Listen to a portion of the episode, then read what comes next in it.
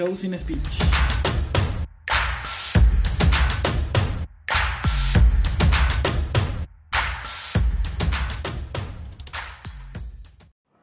Ya, empezamos. Sí. Ya. Dale, no, me parece, me parece. Bueno, Está bueno. eh, hoy es eh, 3 de agosto. ¿3? Tres. de- Corrígeme. No sé, déjame. 3 de agosto. Mi teléfono dice que es 3 de agosto y seguramente. perdido. Marico, no sé, si mi teléfono lo dice, es verdad, eh, porque es más inteligente que yo. Nota rápida: en el episodio pasado, yo cometí la burrada de decir que la, eh, que la bandera que se había puesto en la luna era de plástico. Fue bastante tonto, tampoco me lo creí, pero ya descubrí por qué no ondeaba. ¿Por qué no? El mástil es especial. El Ok. mástil es, es como que eh, es un mástil normal, pero en la parte de arriba tiene un como que un por decirlo así eh, coloquialmente como un palo transversal, ¿verdad? Que agarra la bandera de los dos lados. Ya. ¿Ok? Y por ahí, por eso es que baja. Por eso que baja. Sí, lo que pasa es que estando en la luna, o sea, primero la bandera estaba arrugada, porque Sí. está como que guardada bien para que quién sabe dónde. Y después eh, no pudieron abrirla completa, entonces quedó así como que medio abierta y por eso no... Como una cortina de baño. Sí, eso fue, eso fue lo que pude leer. Entonces está mi teoría totalmente desmentida en cinco minutos googleando. Yo como que esto será verdad. No, no, no. No era cierto. Eh, pero igual, lo intenté. Lo intenté. Ya, ahora sí igual creo- tengo, ahora igual sí creo tengo que otra teoría conspirativa. Eh, ¿Sabes? Aquí en eh, la calle esta, MacGyver al principio. Ajá. ¿Por qué tiene tantos... Tantas eh, ópticas. tantas ópticas? Yo creo que esa mierda es lavado de dinero. weón. ¿Tú crees? Sí. Pero, mucho. ¿sabes? Yo, yo creo que también es, aparte de que sea lavado de dinero, no tanto por las ópticas, sino que al final tienes saunas, tienes puticlubs, Ajá. Por tienes eso. cositas Pero- y estamos en de el mujeres centro. malvadas. Estamos en el centro. y estamos en el centro. Y, y aquí eh, la otra vez estábamos hablando con alguien que vino, eh, que fue a mi casa, ¿verdad? Y nos está diciendo que aquí en el centro que se vende bastante droga. Obviamente, la gente sale de las oficinas, se quiere un, se quiere tirar un pitico por aquí, por allá y Un. Hace unos días, hace unos días, hace dos semanas, algo así. Marico, ah, por aquí cerca agarraron a unos narcos, weón. Así como a, a- a dos cuadras de aquí, súper loco, Narcos, weón. narcos. Sí, sí, estamos rodeados de narcotraficantes Oh, aquí. oh. Ahora, Seguramente, Esperemos sí. que no nos maten mañana. ¿Ah? Esperemos que no nos maten mañana. No, por- ¿por qué? Si no estamos denunciando, no estamos denunciando a nadie. Para nada. Bueno, Pero, bueno, señores narcos. pero esa es mi nueva teoría conspirativa que tengo por ahora. Tengo muchas más por venir que las podemos discutir. Sí, ahora que, me, ahora que lo estás diciendo, creo que todo tiene sentido, porque en esa calle está, aparte de llena de puticlubs, también hay muchos policías. Los mismos policías que pueden hacer... de- Marico, o sea, las historias que puedes de tener, que puedes tener en el centro son, eh, o sea, son inmensas. E, e incluso eh, los cafés con piernas que están cerca de la, de la, del Palacio de la Moneda deben tener unas historias súper locas de infidelidades con me políticos. imagino, y no, pero te, te imaginas Porque lo- hay, hay las dos- escenas de drama, las escenas Sí. de drama de las mujeres que llegan y empiezan a decir, con esta perra es que estaba, que estaba ahí. Sí, de Con pana. esta perra es que estabas, ¿verdad? Ninguna junta, ningún nada. Sí, así que, ah, es que este ahora es el nuevo Piñera, que no, con tetas y culo. No, es- es- o sea, Pero sabes que los buena. cafés con piernas ya están. He pasado por muchos de los cafés con piernas y ahora el uniforme es como más recatado. O sea, Sí, o sea, pero hay más uno- cubierto. O sea, hay unos que son cafetería con mujeres muy buenas, pero hay otros que son directamente prostíbulos. O sea, que, que son los que están en negro y no puedes entrar. O sea, O sea, no puedes, entrar y no puedes ver, es la cosa. Eh, y esos son prostíbulos directamente. Le dicen café con pierna, no sé, o sea. Sí. al- Sabes que en el trabajo una vez este, una chica me preguntó que, que estaba buscando trabajo. Y claramente, o sea, desde el aroma hasta el cabello yo me daba cuenta que era prostituta. Sí. Y porque hablaba muy abiertamente sobre ese tipo de situaciones incómodas que tú no quieres escuchar y ella te las seguía contando. Mientras te tomabas tu café a las 6 de la mañana ella te seguía contando. Y, un- o sea, yo solamente la escuchaba era por cortesía. Pero me preguntaba, mira, eh, ¿cómo puedo trabajar en un café? Y yo, bueno, lleva tu currículum. Sí. Has tenido experiencia como barista. Me dicen, no, no, los cafés estos que llaman con piernas. Y, ok, bueno, ve y lleva tu currículum también. No y creo una que- foto de cuerpo completo. una foto de cuerpo Eso es lo completo. primero que piden. No creo que necesiten que sepas hacer café, pero... Lo tienes que servir en tacones y todo eso. Sí, pero bueno. No sé, es algo característico de Chile, yo no lo he visto en ningún otro lado. ¿Viste? Tampoco es que he viajado tanto. Ahora podemos pero hacer un guion para una película. Puede ser, la novela, la, la nueva teleserie. La nueva teleserie. Sí, porque a la gente latina le encantan las novelas. Yo creo que soy uno de los pocos latinos, me siento único y diferente. ¿De qué? De- que no me gustan las novelas, brother. Marica, O sea- las no- o sea, para mí las novelas son malas, weón. O sea, es, Es siempre lo mismo, es lo mismo. Es depende, porque Es- la novela en sí larga, con continuación, continuación, continuación, se hace tediosa. Es porque como te están obligando a verla. Sí, como- te, qued- te, dejan, te dejan con un, con un cliffhanger ahí que uno es como que... O sea, quiero saber qué pasa, pero no sé por qué sigo viendo esto. Exacto. A mí me pasó con, eh, creo que se llamaba El Cartel de los Sapos, que lo empecé a ver y llegó, o sea, como los primeros 20 capítulos finos. Pero ya después era como que yo lo veía y yo, ¿por qué sigo viendo esta mierda? Y de repente pasaba algo que te dejaba como que... Y tenías que seguir al, al, al otro capítulo, ¿verdad? Yo la vi ya cuando había salido en completo, entonces tenía como que los discos cuando eh, uno era... En aquellos entonces. es- Sí. Entonces, pero, marico, mal, mal, mal, mal, mal, que uno a veces cae en esas novelas que son largas y... marico, Son un bucle, son y te- y- vortex. y, y es siempre lo mismo, el, la, la coña que no tiene plata y se enamora del coño que tiene plata o... Ultra machista. Sí, marico, no, obviamente, es Sí. la, la cultura latina en su máxima expresión. Em, antes, después de esta pequeña Introducción. introducción, en verdad fue bastante larga, fue mierda, sí. Eh, ¿Qué tenemos? ¿Qué pasó? ¿Qué ha pasado desde la última vez que nos vimos? Eh. Bueno, el, obviamente el fallecimiento de Carmen Victoria Pérez y Carlos Cruz Díez. Sí, o sea, un, Eh. un día Carlos Cruz Díaz, el siguiente. Perdón. ¿Quién murió primero? Mm, creo que fue Carlos Cruz Díaz. No Carlos estoy muy Cruz seguro, Díaz. no estoy muy seguro, no, no, no, no me creas. Eh, sin embargo, dos personas con una vida cosechando logros. Eh, es- Definitivamente estuvieron en la época. Uno estuvo en la época de, de dictadura en Venezuela, huyó de Venezuela. Eh, la historia se repite Mm. ah, cada vez, no sé, cada Ahí 10 está, ahí, ahí es cuando te das cuenta de que a veces para surgir, o sea, a veces quedarte a pelear no vale la pena eh, si quieres surgir, porque el coño llegó, o sea, el tipo era una bestia, el tipo era, estaba muy, muy adelantado para la época, o sea, el- yo estaba viendo, eh, yo tampoco soy un conocedor, ni mucho menos, yo lo conocí apenas hace como tres años atrás, cuando salí del país, que vi la su ajá, que, que vi la obra en Maiquetía y yo como que verga, está- está, chévere, ¿quién será? Investigué un poco y mm, leí un poco sobre su historia y tal, pero ya después olvidé, o sea, yo para arte soy pésimo, para arte, todo lo que sea como que eh, arte, bueno, para casi todo soy pésimo, en realidad no, no sigo muchas noticias de nada, pero después de que uno se pone a investigar, el coño fue...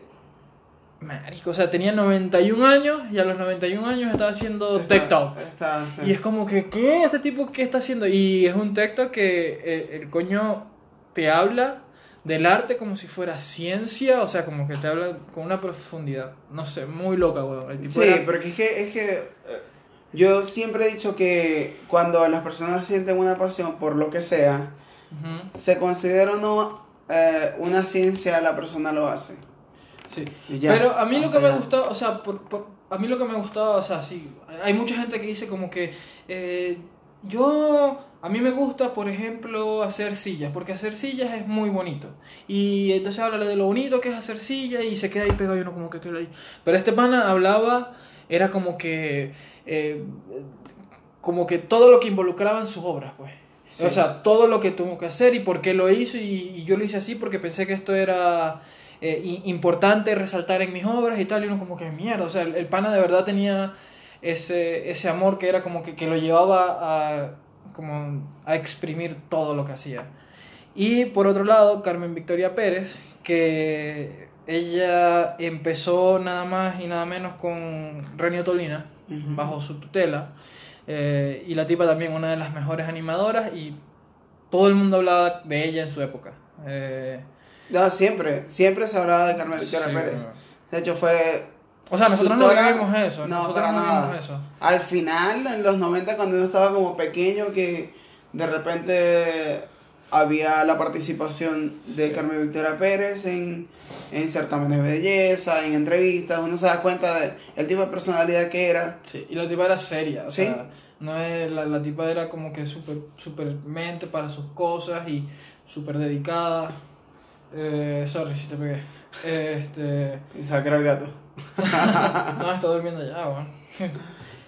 Eh, y, marico, o sea, es como, yo, yo pienso que así es como se tiene que vivir la vida cosechando logros y ojalá y todo el mundo pudiera vivir así, ¿no? Exacto. Eh, Bueno, hay cosas que no se pueden hacer, ¿no? para O sea, nada. Y hay gente que simplemente no encuentra nunca su vocación o su norte y ahí se queda. O simplemente, o simplemente queda metida, a veces eh, queda metida en, un, en, un, en una idea falsa de que voy a vivir por mi pasión y a lo mejor no eres buena en tu pasión.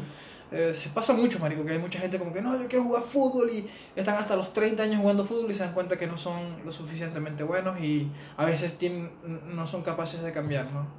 Eh, yo no sé, yo apesto en todo lo que hago, casi todo lo que hago. En un 99.9% de las cosas que hago soy malo. Hasta dar información soy malo. Eh, para dar direcciones. Eh, pero no, pero estas dos personas, marico, después de que uno se pone a investigar un poco de la historia, es como que mierda. No, y más las personalidades que no conocemos, que son venezolanos, y son grandes personalidades afuera, que se llevan reconocimiento de todo, un- de todo un país, y simplemente no son reconocidos en el país de origen, porque no le, o no les interesa al país de origen reconocerlos como, como artistas o, o N, N logro Nad- que tengan. Nadie es profeta en su tierra. Entonces, sí. y, Le de- pasó a Rocío Durcal. Y después es que después de que se mueren es que uno se da cuenta a veces. O sea, a mí me, me ha pasado muchas veces. Pero, por ejemplo, Incluso- ahí yo te voy a colocar el ejemplo de Dudamel.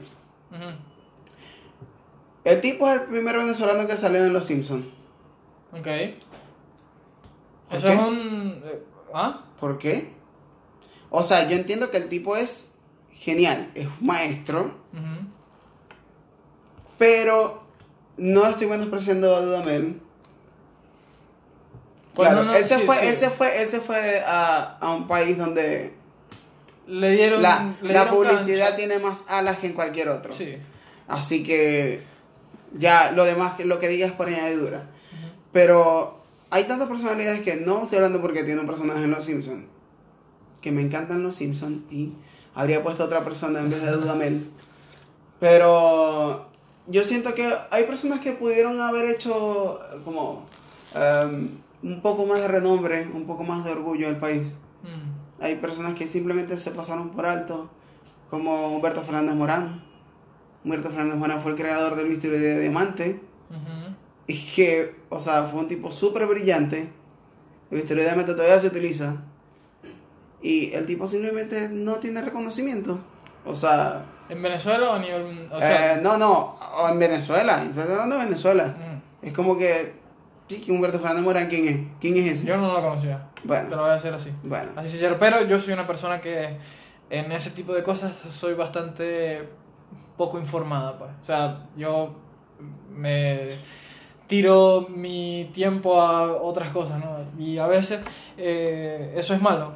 Yo pienso, eh, o por ejemplo, ¿crees tú que eh, esa época, o sea, que esa fue como que una, los, de los años 90 para atrás fue como una época de oro para, el- para los artistas venezolanos y todo eso? De los 90, yo diría del, del, del 2002 para abajo. El 2002 para atrás. Sí. Sí, porque, porque si ya bien, ahorita- ya si ahorita bien mismo- 2001 y 2002 estuvo lleno de problemas en cuanto a política en Venezuela, luego de, de Voldemort, Voldemort se va a llamar Voldemort, Sí. no pienso nombrarlo más nunca. Eh, luego del innombrable, eh, las personas comienzan a ser como, eh, los artistas comienzan a tener esa, esa creación protesta. Es como hagamos novelas, novelas malas. no me gusta la actuación de las novelas, pero guiones que escondían mucha necesidad social, la necesidad económica, la necesidad de una buena política. Tenías todos los ámbitos de la política venezolana en una sola novela. Y no solo una, en muchas, porque el mismo escritor, bueno, varios escritores hicieron varias novelas que reflejaban la situación actual de Venezuela. Y todavía tenían espacio los artistas para poder trabajar, porque habían producciones hechas en Venezuela por un canal público que hacía mucho dinero en publicidad, pero al fin y al cabo tenías trabajo para los, para los artistas. Ahora no tienes, ni yo creo que ni siquiera tienes una novela en Venezuela, o sea, hecha en Venezuela. Porque Transmitida puede haber. transmitida, sí, obviamente, ¿no? Y puede haber uno que otra toma del Ávila, porque las novelas son en Caracas y lo demás no existe. O una en los llanos, por allá, o pasando el lago, pero para ir para Caracas. O sea, esas cosas. Sí, ahorita creo que la última sí que fue hecha, y no sé si fue hecha en Venezuela, ¿no? No, fue hecha en Colombia. Fue No, no, todas esas novelas son, son mayameras. Ya yo les coloqué no- novelas mayameras. Todos los Ah. actores venezolanos hablando así como neutro, ¿sabes? Así Sí. bien, bien neutro de Jalisco. Sí.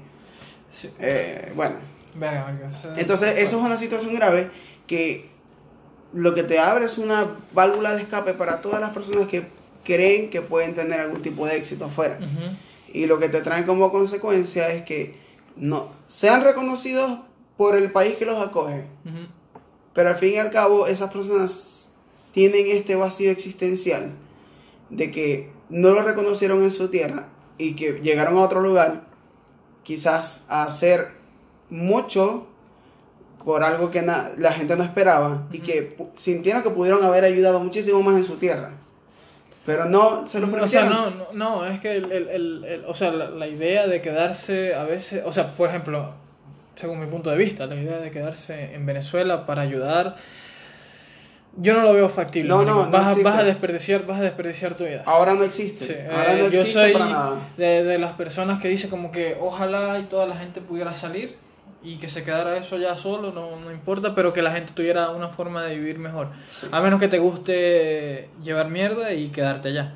Pero si tú no viste las entrevistas que le hicieron una gente, no voy a decir la nacionalidad, pero había una señora que se había casado con un venezolano Ujú. y que ellos vivían en una tierra perfecta porque ella no tenía que trabajar, a ella le llegaba la comida a su casa, a ella le depositaban porque tenía tres hijos y que, que de qué se quejaba la gente. Qué inútil. Y que, que obviamente que lo que tenían que era racionar su comida porque tenía que durarle el mes completo. Sí, o sea, yo también entiendo que hay, hay mucha ignorancia, ¿no? Hay, hay, hay demasiada ignorancia porque, eh, por ejemplo, yo cuando salí del país, marica, yo no sabía nada. O sea, yo no sabía nada de a veces cómo es la vida y cuando conoces otras culturas y que, que son mm, más trabajadoras que el venezolano para ti es como que o sea es como que el salir a veces te abre la mente de una forma que es difícil de explicar porque no te lo puedes imaginar al momento de que eh, no te puedes imaginar cómo puede cambiar tu vida, ¿verdad? Porque no has conocido otra cosa que el modo de vivir en, en ese país. Y hay cosas que, o sea, yo cada vez, cada vez que, que eh, yo siento que, que, que aprendo más, ¿ok? Yo siento que cada vez aprendo más y todo. Entonces, a lo que quería ir es que a veces ese punto de vista de la gente, de que yo me quedo en la casa, me mandan dinero, o- obviamente la coña es un parásito, ¿no? Obvio, Full. como todos los... Y Esos. sí, sí, y como todos todos los rojos. Em, pero a veces también hay ignorancia, ¿no? Como, como que la gente dice como que no, pero es que en Venezuela puedes tomar en la calle, en otros países no puedes hacer eso, coño, brother, pero eso no es libertad, eso es ya Libertinaje. ¿no? Y, y, y, y si bien no puedes tomar en la calle en otros países, eso no significa que no puedas disfrutar de salir de noche y tomarte una cerveza, que eh, si, si esa es tu forma de ver cómo, o sea, de, de, de evaluar la calidad de vida en un país, bueno, ya sabemos por qué estamos como estamos, ¿no? Eh, ahora bien, eh, Nos fuimos para variar por la tangente. Siempre, siempre. Es que si, si- siempre que uno empieza a hablar de Venezuela, Sí, es, se, va a ir, es un bucle. se va a ir para allá. es un bucle. Es Nos fuimos desde- fuerte, Desde Carmen Victoria Pérez y Carlos Cruz Díez ah, hasta el lado. desperdicio De todo, de, de- de, de artistas en Venezuela. Bueno, hay muchos, hay unos muy, muy, muy, muy buenos, como hay otros pésimos. No, ahí, a ahí, decir ahí malos. están los que están ahorita partiendo a la liga, ¿no? Edgar Ramírez y... Bueno, no sé qué más. es el único que se me viene a la cabeza. Y Edgar Ramírez también está. Sí. A veces se conoce como cacique. no, pero hay, hay mucha gente afuera que no nos damos cuenta. O simplemente- o no solamente simplemente gente celebrity. Sí, eh, sí, pueden haber eh, científicos y todo eso que están... O sea, por lo eh, menos, mira, todos los años- Todos los años, el modelo de las Naciones Unidas de la UCB gana en Estados Unidos. Todos los años, van como tres o cuatro años seguidos. Y el modelo de las Naciones Unidas no es que es una, mm, por decirlo así, no es que sea un reto a tus conocimientos que es sin precedentes, ¿no? Pero tienes tantas universidades y tienes, de, este, tienes universidades como, tienes como Oxford, tienes mucha gente ahí, tienes Harvard, tienes muchas universidades de alto calibre y que queden de segundo tercero, tú dices, pero bueno, aquí hay talento. Y no es la misma gente todos los años. Es Ah, gente distinta es todos los años. Pero ¿desde cuándo se viene dando eso? ¿Cuánto Desde lleva? hace, desde hace rato. La, Desde hace rato. de las Naciones Unidas, sí. Entonces, entonces no se puede decir, no, no- no puede decir que es como que es por lástima. Eh, no, no, para nada. Es algo que sea, van como tres o cuatro años, que no recuerdo, que se, se da y, y los, los tipos ganan. O sea, ganan el modelo. No, obviamente, hay mucha gente... Por algo, a veces también se ve en, en, en las comunidades venezolanas en el extranjero, se ven como los venezolanos a veces avanzan rápido en sus trabajos, ¿no? Porque hay talento ahí escondido que... eh, que a veces ni la persona lo sabía. Sí, Ah, sí, sí. Eh, hay veces que por la comodidad que teníamos allá, o sea, que se tenía eh, No Venezuela, explotábamos esa no capacidad. explotábamos eso. Y aquí, pues, por la necesidad, se, se ha visto, eh, se han visto cosas buenas, a lo mejor a nivel personal de cada quien. No es como que algo como que un boom, pero Sí. a lo mejor mucha gente ha estado como que, mierda, yo no sabía que podía hacer esto. De, de pinga, pues, o sea. Me pasó a mí, ¿no? Eh, Pasé de, de recepcionista, que era a, a gerente, y yo, mierda, yo nunca en mi vida me imaginé que iba a hacer eso así. Eh, y ahora que estamos nosotros también, por ejemplo, hablándole al teléfono y al vacío de la internet, pero hay cosas que, a- a- que te pueden llevar a hacer algo que tú no sabías que podías hacer y aparte hacerlo bien, porque son dos cosas Sí, distintas. ¿no? sabe. Son dos cosas bastante Una es arrastrar, eh, arrastrar el trabajo cagándola y la otra es hacerla bien. Sí, este. mm, Así que, no, bueno, para terminar este tema, bueno, a todos los que están afuera y échenle bolas a su trabajo y salgan adelante. Y. qué sé yo, no le, no le paren tantas bolas a lo que dicen de los venezolanos por ahí. Marico, hay, hay mucha mierda rondando. Sí, ahora... En, en internet hay mucha mierda rondando de los venezolanos. Yo me, a veces a, a veces yo me meto en Facebook y es como que no, Ujú. ya no, no. Sobre todo, o sea, cada vez va bajando más. Sí, están Y- antes era como que nos tenían bien, ahora ya como que ya no nos tienen tan bien y ya como que empezamos Sí, a hablar ahora mal. las noticias, todas las noticias que tú ves es como venezolanos asaltaron a... Pero bueno, ¿qué pasa? O sea, y me parece que es una forma mala de, de hacer noticia, ¿no? por supuesto, O sea- y ahí, va, ahí, ahí estás creando el, la expectativa. Sí, a o sea, para, para usarlo, para usar eso como un titular está mal, está Es- mal. O sea, puedes decir, o sea, para mí, según yo, la, la, eh, lo que tienen que hacer los periodistas es informar, ¿verdad? Y ya después a veces eh, esos tipos de titulares, para mí a veces eh, mm, es más para vender y también a veces crean como que una opinión. Porque a lo que tú dices, venezolanos fueron agarrados, ahí estás diciendo como que los venezolanos son malos.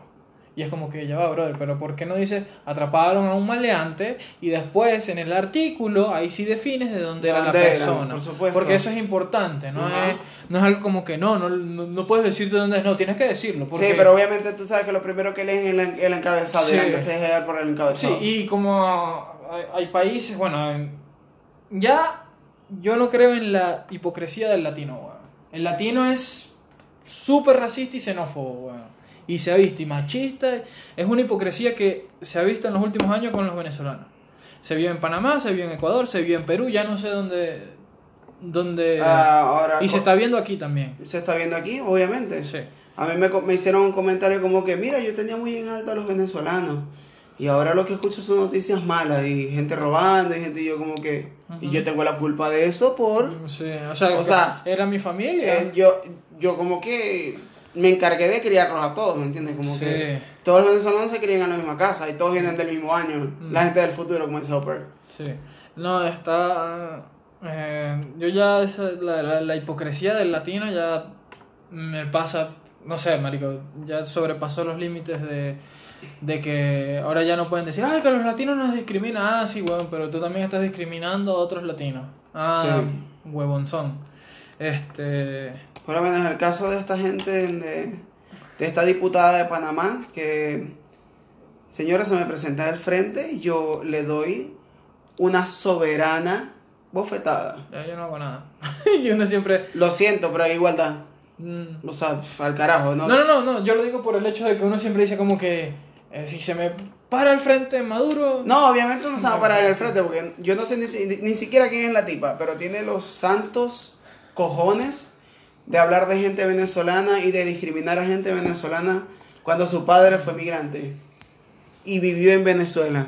Esa es la hipocresía que. Entonces, si tu padre no se hubiera ido a Venezuela, posiblemente tú estarías muerta de hambre o con un problema renal fuerte por Mm. producto de la desnutrición. Sí, O bueno, y- o cualquier problema, no sé si y solamente esto es algo que, que nosotros como venezolanos también caemos a veces. Y caíamos. Yo pienso que esto eh, antes existía porque... Bueno, no sé, pero yo nunca. A mí nunca me ha pasado eso. Pero es que nosotros somos de otra... Generación. Sí, estamos en, en- en otra generación y a lo mejor somos un poco más abiertos porque general, eh, generalmente estos comentarios vienen de gente que es o muy vieja o, bueno, desubicados, eh, millennials desubicados, ¿no? que son eh, conservadores y tal, y hicieron las fronteras y no sé qué mierda y tal. Pero eh, generalmente la gente millennial, por decirlo así, no, no es tan cerrada, no es tan cerrada, son muy pocos, pero, pero sí hay bastantes que son, diría yo que de 30 para arriba. Eh, 35. Coloca 35. Porque todavía a los 30 eres como que. eh, esta persona que está, está intentando salvarse. Es como, no, no, y la da Sí, por eso, pero la, la gente de 35 Quiero ver travestis besándose.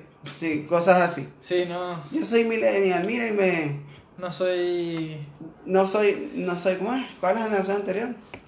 eh, no sé, la Z, no, la Tengo X, idea. no sé, No sé. Pero la culpa no es de la gente millennial.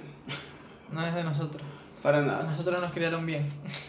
Sí, uno jugó, uno jugó con metras, uno jugó con trompo y también jugó con computadoras, así que estuvimos en la transición, somos la versión beta. Mm. Yo creo que eso, la tecnología tiene mucho que ver en eso también, de cómo nos abrimos y aceptamos a los demás y todo, porque Es que- vemos, se, ve, se ve en historia... Todo está en la vieja costumbre de leer.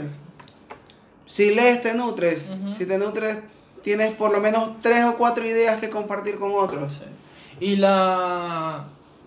Y a veces esas ideas de...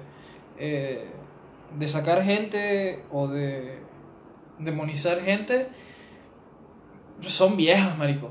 De la Biblia o de la gente que es conservadora y, Sí. y seguía de la Biblia, más que todo aquí, ¿no? O sea, porque siempre que escuchas a alguien hablando mal, por ejemplo, qué sé yo, de los homosexuales, es un coño que es, pero es que Dios no lo hizo así, Sí. como que... Eso y no, no tienes es- otro argumento mejor. Eso no es natural. Sí. No es natural que vos sois natural. Mm, Sí. Cesareado. Eso no es natural, lo que tú comes no es natural, maldito. Sí. Cállate. ¿Sabes que estos días estaba en el súper hablando de otra gente y otras religiones y otras cosas retrógradas? Eh, habían unas, o sea, unas cosas empaquetadas de comida. Eran de carne, obviamente. Y abajo tenía una inscripción hecha a mano, una rúbrica hecha a mano, ¿Una qué? tallada en el, en el metal. Ahí estaba irrumpiendo una persona en propiedad privada. eh, no compren este artículo, es muerte, go vegan. O sea, Marico. Ya cuando intentas imponer tu. porque es como Beyoncé, Beyoncé, todo lo que está haciendo Beyoncé. No, no, no. Ella está generando una especie de campaña o va a un- una especie de libro, algo así, para que la gente se convierta en vegano. ¿Por qué? O sea, No está- no, no, ya, a- a- algo así. Está en su derecho en hacerlo, ¿no? Con tal de que no se meta. Pero ella está creando una utopía Ajá. del veganismo, o no sé si es vegetariana o vegana, me da lo mismo. Pero ella está haciendo un régimen y plan alimenticio imposible, porque ella tiene, es para rico, ella tiene personas que le cocinan, personas que la entrenan, personas que le quitan dicen un bagel de la, de la boca, una persona que le da electroshock mientras huele una pizza, o sea, son cosas imposibles que tú no puedes pagar. Tú no le puedes pagar 100 mil dólares al mes a una persona que te, va a electrocutar porque le huele una pizza. Sí, igual entiendo por dónde vienen los veganos y también, o sea, después de ver cómo funcionan los mataderos, uno puede más o menos entender la cosa. pero una O sea, cosa es no el tenemos- maltrato no- animal en general y la otra es la necesidad de consumo. Ahí utilizo la, el, el touché de los rojitos. De los rojos. Bueno, Este, bueno, en fin, eh, antes de seguir hablando, otra vez. Mierda. siempre vamos a estar alrededor de esa gente, weón. Eh, lo O que queríamos hablar de de hoy, ya llevamos, ya llevamos media hora hablando huevonadas. Y bueno, y Eso es lo fino. vamos a Eso es lo fino. vamos a caer en el tema En el principal. tema que queríamos, no queríamos que fuera, queríamos ser cool. Pero no. No, la gente, la gente cool no es cool. Sí es cool.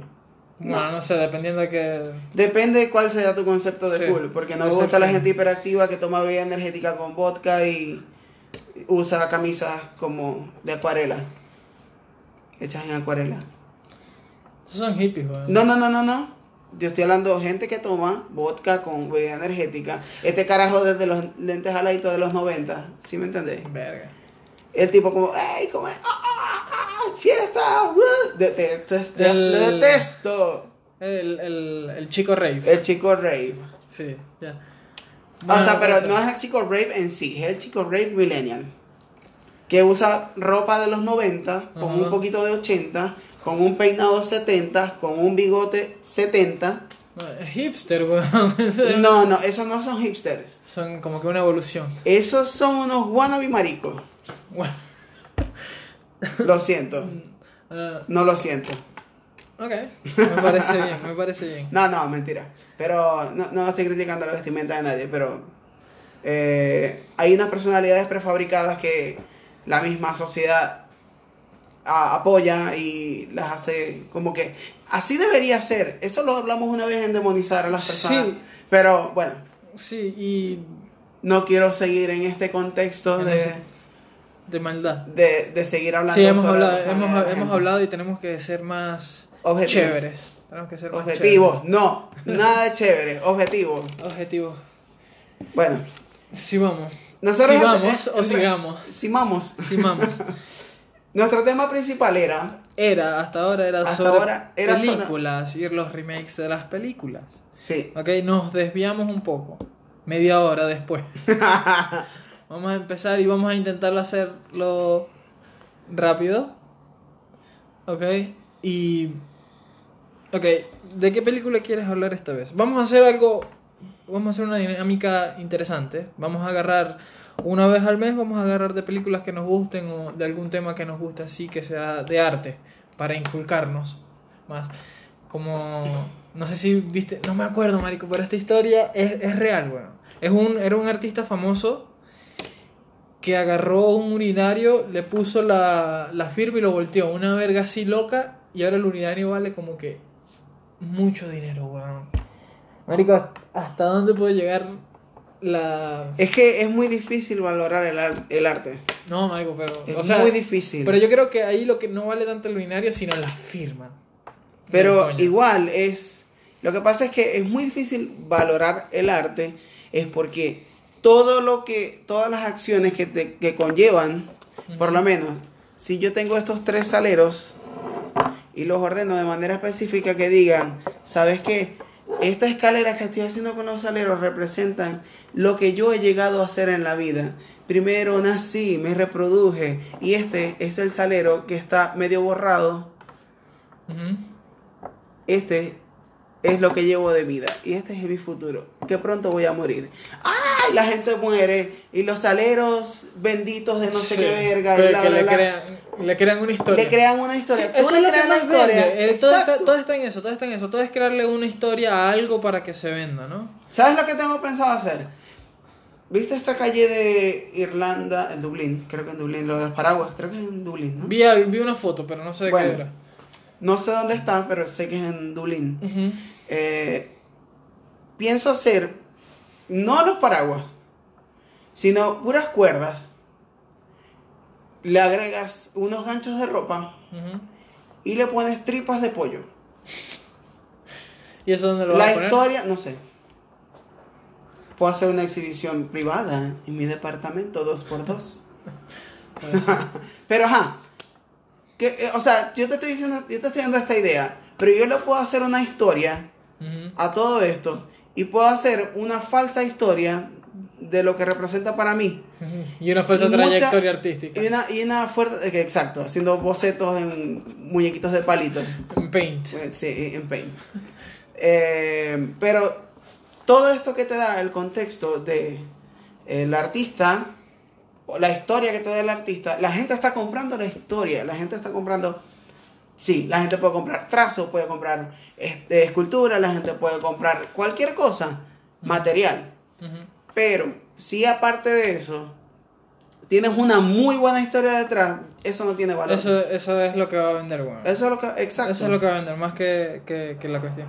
Yo creo que es por eso que a veces las películas, o sea, no, no van a salir de...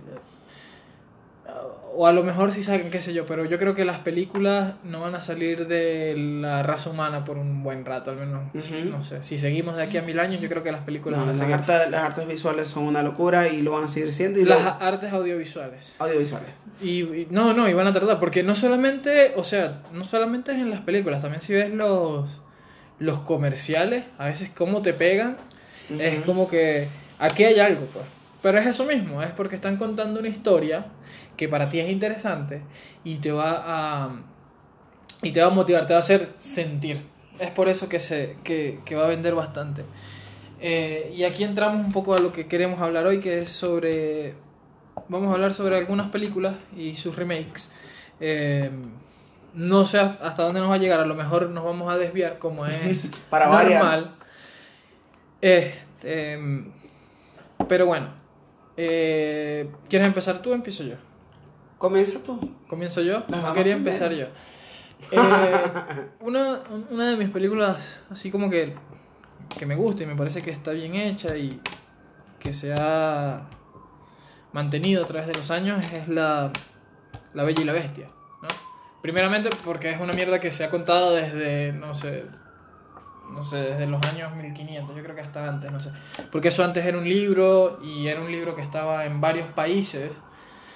Eh, y después lo agarró Disney y lo convirtió en la historia que todos queremos y conocemos. Pre- Prefabricada y empaquetada. Sí, pero lo de Pinga es que puede tener, eh, o sea, la, la, la de Disney, vamos a, vamos a enfocarnos en esas porque las otras ni, ni las he visto, solamente sé que existen.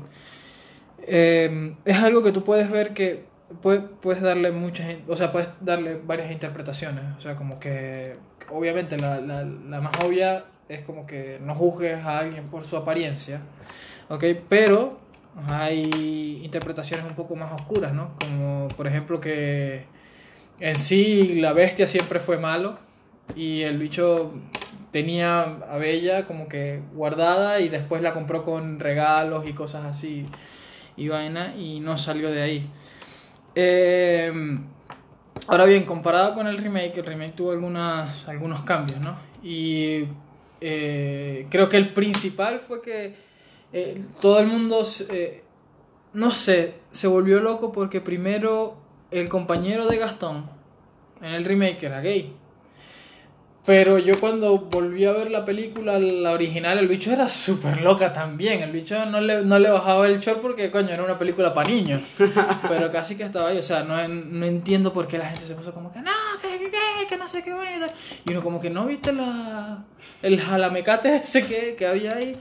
Este, el, el, el pana, para mí, desde un principio, era homosexual. Y la otra que yo veo así eh, fue que el candelabro, no me acuerdo cómo se llama tampoco, soy malísimo para los nombres.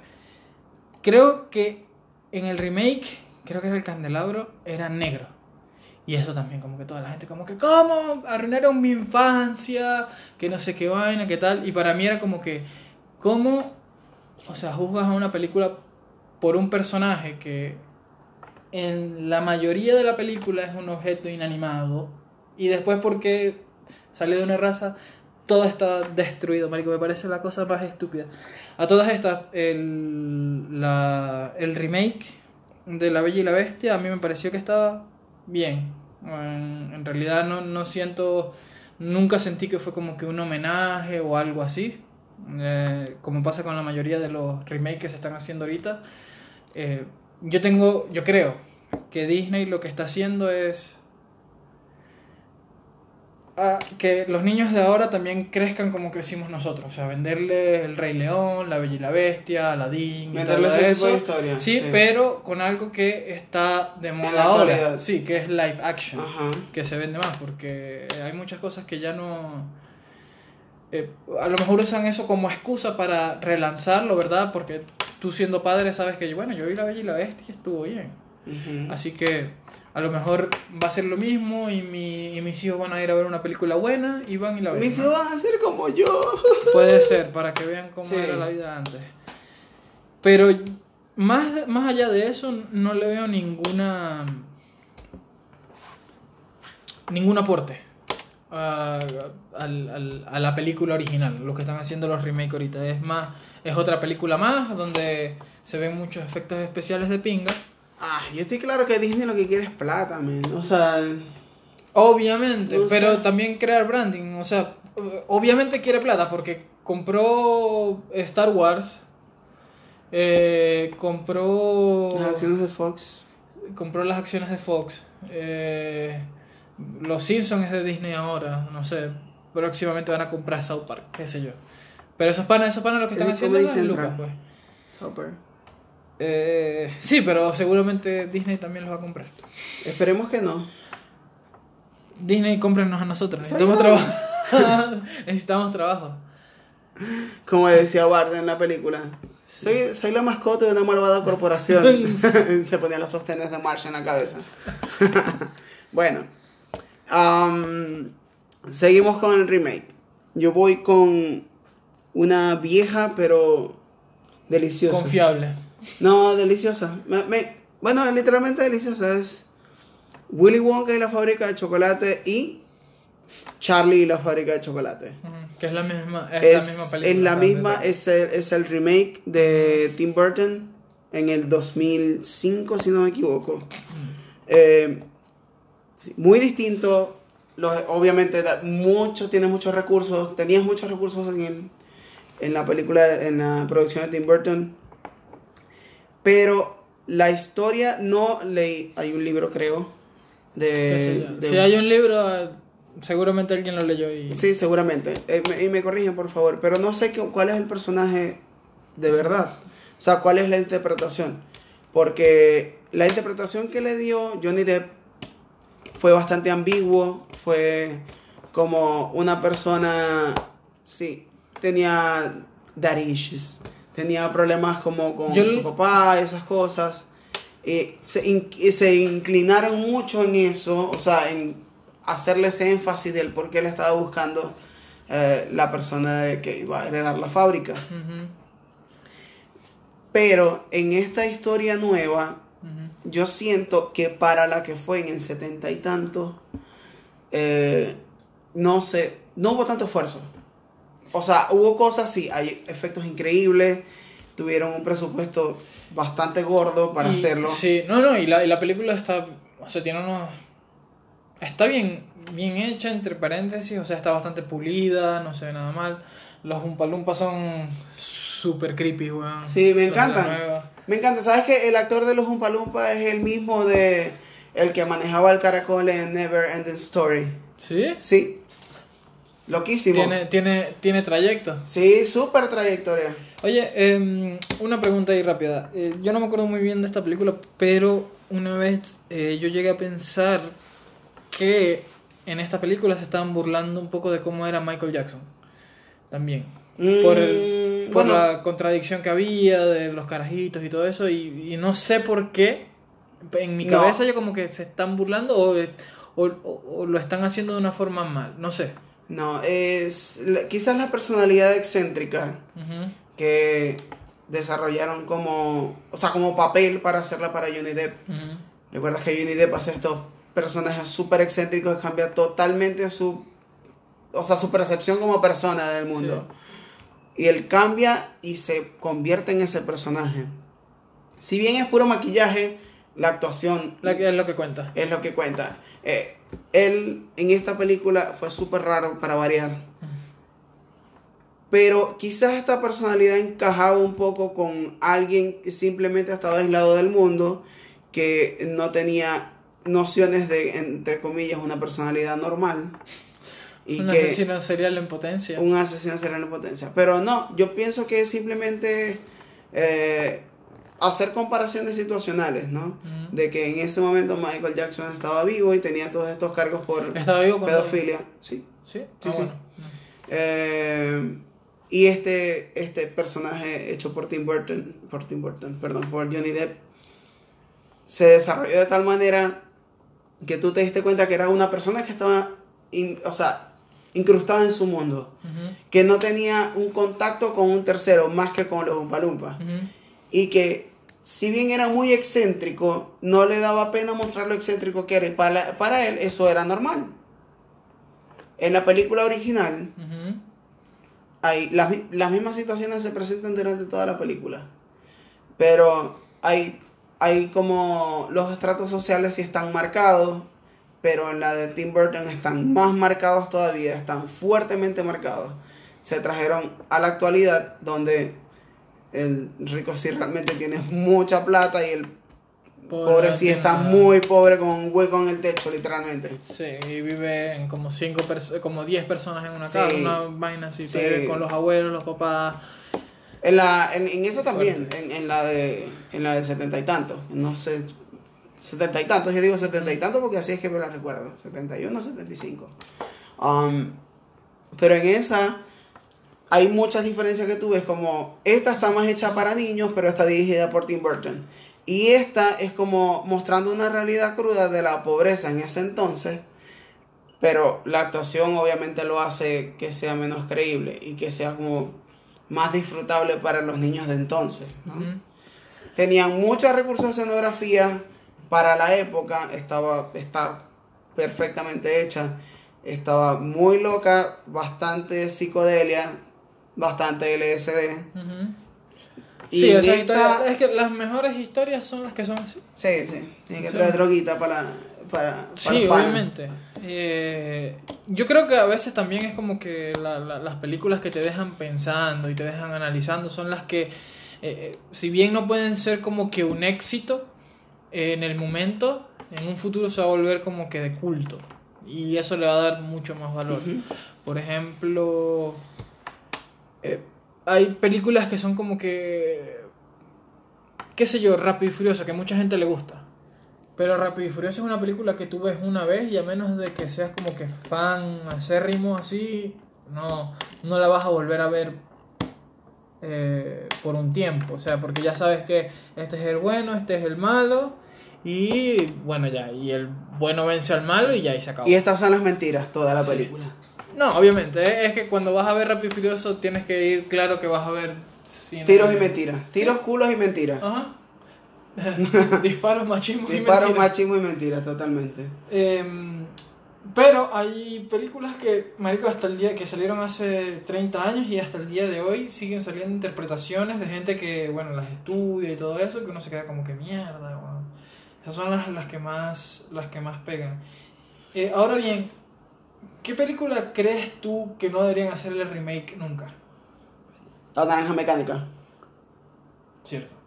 Marica, esa es buena película. Es demasiado buena. Y, y que se le ocurra a alguien tocar la obra de Kubrick. Es muy buena, es muy loca, weón. La naranja mecánica. ¿Y cuál más? Vamos a ver, yo. Que no, que no le hagan un remake, que no que. Venga. Hay una que no es tan vieja, o sea, es súper nueva, marico, es del 2007. eh, que se llama Hijos de los Hombres. Y. Verga, marico, esa es una película que no deberían tocar. ¿Sabes que eh, tiene 12 años, no? ¿Ah? Sí, pero, o sea, comparado. o sea, tiene 12 años, brother. O sea, Sí. no, no es que no es tan vieja, es vieja, que jode. Pero no es tan vieja como la que tú dijiste. Lo que pasa es que todavía estáis pensando que los niños que nacieron en, el 2007 tienen 2 años. Verga. Todavía estoy en el 2009 entonces. Em, ahora bien, ¿qué otra peli, ¿de qué otra peli quieres hablar? Ok, eh, esta la segunda. No quería llegar a este tema, pero sí, tengo que desglosarlo porque lo vi mucho. O sea, vi mucho la película y todavía estoy esperando la segunda parte. It. ¿It? It, yo vi la película cuando estaba niño, vi la película cuando estaba adolescente, la vi cuando estaba adulto, la sigo viendo la vieja. La O se- sea, es que, serie, ¿no? eh, o sea, eso fue una miniserie, Ajá, ¿qué es? pero se transmitió, o sea, fue vendida en Latinoamérica como una película de tres horas. Y no me canso. O sea, la, la versión vieja, lo que pasa es que el, el, eh, esto está muy pegado al libro. Y estas, estos remakes que están saliendo inmiscuyen también a Stephen King. Sí. Entonces, teniendo la colaboración y su visión, es como un, o sea, es, es más creíble. ¿Pero esa es la primera o la, la, la vieja o la nueva? Donde, donde meten a Stephen King. O en las dos. El- o sea, hablando de las dos. Sí, no, la- no, yo, sé- yo sé, pero él estuvo involucrado en la filmación o no? No, si estuvo involucrado sería eh, o en producción o en guion. Ok. No me acuerdo ahorita, pero él lo que estaba, él, él estaba metido acá en esta, en la nueva, en la, bueno, en la nueva, hace, en 2017, brother, Ujú. hace dos años. Él estuvo inmiscuido en la, en la del 2017 y fue una locura. Tiene muchas cosas, todavía le faltan muchas cosas del libro, muchísimas, Sí, lo que pasa es que el libro es denso, pero hay algo que me, o sea, que me, me hace creer más porque tiene su visión. Si bien él confía otros aspectos que él no puede cubrir, lo que son las situaciones que presentan, lo que presentaron los niños. Estoy viendo el trailer de la segunda y es como que no puedo dejar de ver. Y Marico, es, el tráiler de la segunda es bueno. es una locura, es una locura. Porque no son mucho- películas de, o sea, no son películas clasificadas como gore. No son las películas clasificadas del todo como terror. Pero ahora esta va a ser clasificada para mayores de 18 años. No fue. No era para, para adultos la Ve. primera también. Marico, o sea, No, salía no. un niño que le cortaban el brazo y el coñito estaba tirado. Eso sí, es, sí, sí, sí, claro, era R. Súper. eh, Claro, eran R. Esa vaina Era, super es gore, man. R. Y esta también va a ser R. Y la cantidad de plata que agarró esa gente por Sí. la película fue increíble. Y no se estrenó en China. mm, O sea, ahí, ahí hubiera tenido la película más taquillera de la historia de terror. en It. It. Bueno, que no se toma como terror, porque es como un psicoterror, psicodrama. O, O sea, lo que pasa es que ese tipo de películas a veces es como que no es solamente como que el sustico que te da así como que ¡buh! sino que después se te queda en el cerebro y tú estás cuando te levantas en la noche y vas a buscar un vaso de agua te aparece por, Es- o sea empieza sí. empieza a hacer sus vainas en el cerebro y Es impresionante. maldito payaso O sea, maldito payaso maldito payaso Um, a mí no, o sea, a mí nunca me dieron miedo los payasos. De hecho, soy siempre vivo buscando películas que me den algo de miedo. Por favor, si saben de algo avísenme. Pero este tipo de películas que yo vi la vieja y, y, esta nueva te hacen pensar que las mismas personas que están llevando la producción tienen una visión cada vez más, o sea, no distinta, sino que saben darle como un giro que te toma, o sea, te capta.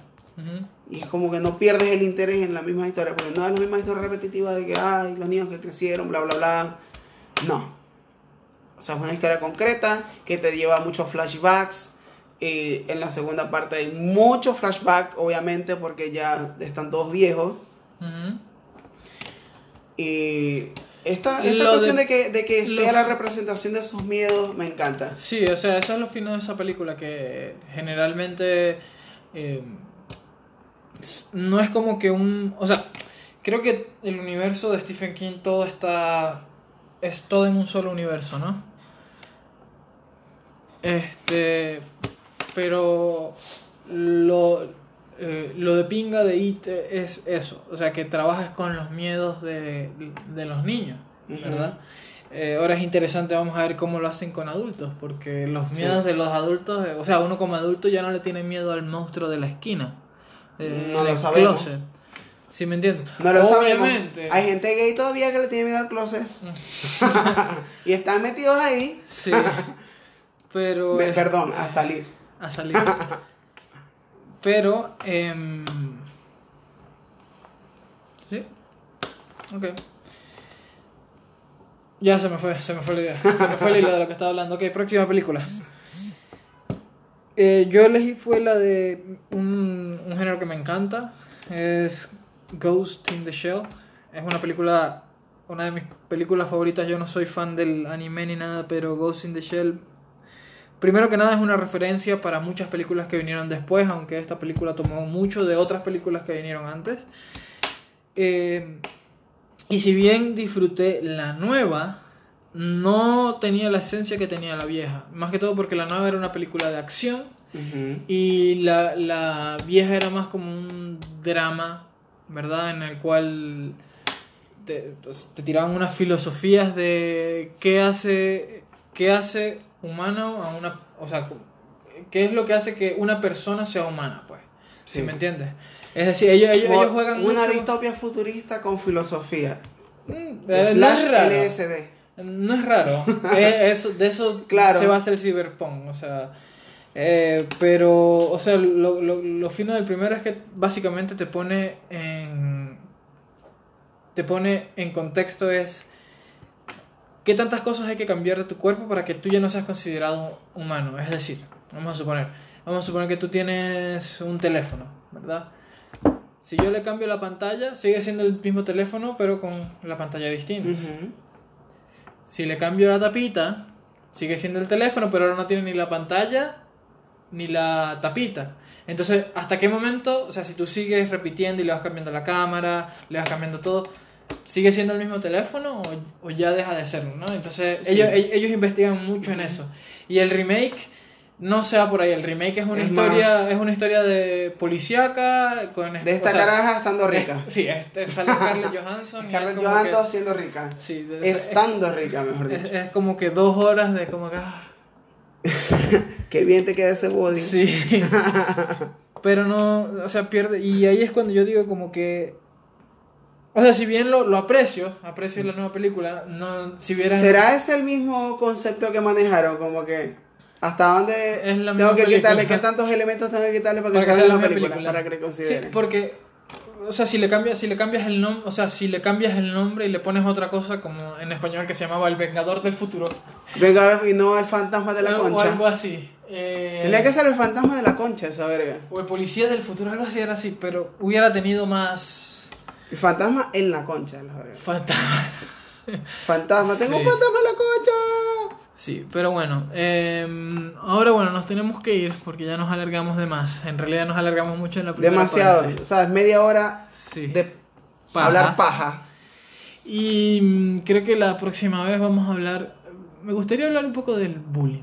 ¿No hablemos sobre el bullying? Pero de adultos hacia adultos. Sí. Que es más divertido. Está bien. Eh, ahí vamos a ver cómo se destrozó la infancia de una persona y tiene que desahogarse siendo adulto sí. con otros adultos que no le hicieron nada. Sí, o peor, con adolescentes. Slash sociópatas. Pero bueno, eso es lo que vamos a ver la próxima semana. Esperemos eh, estar vivos. Y esperemos que haya más gente oyendo. Con Dios y la Virgen.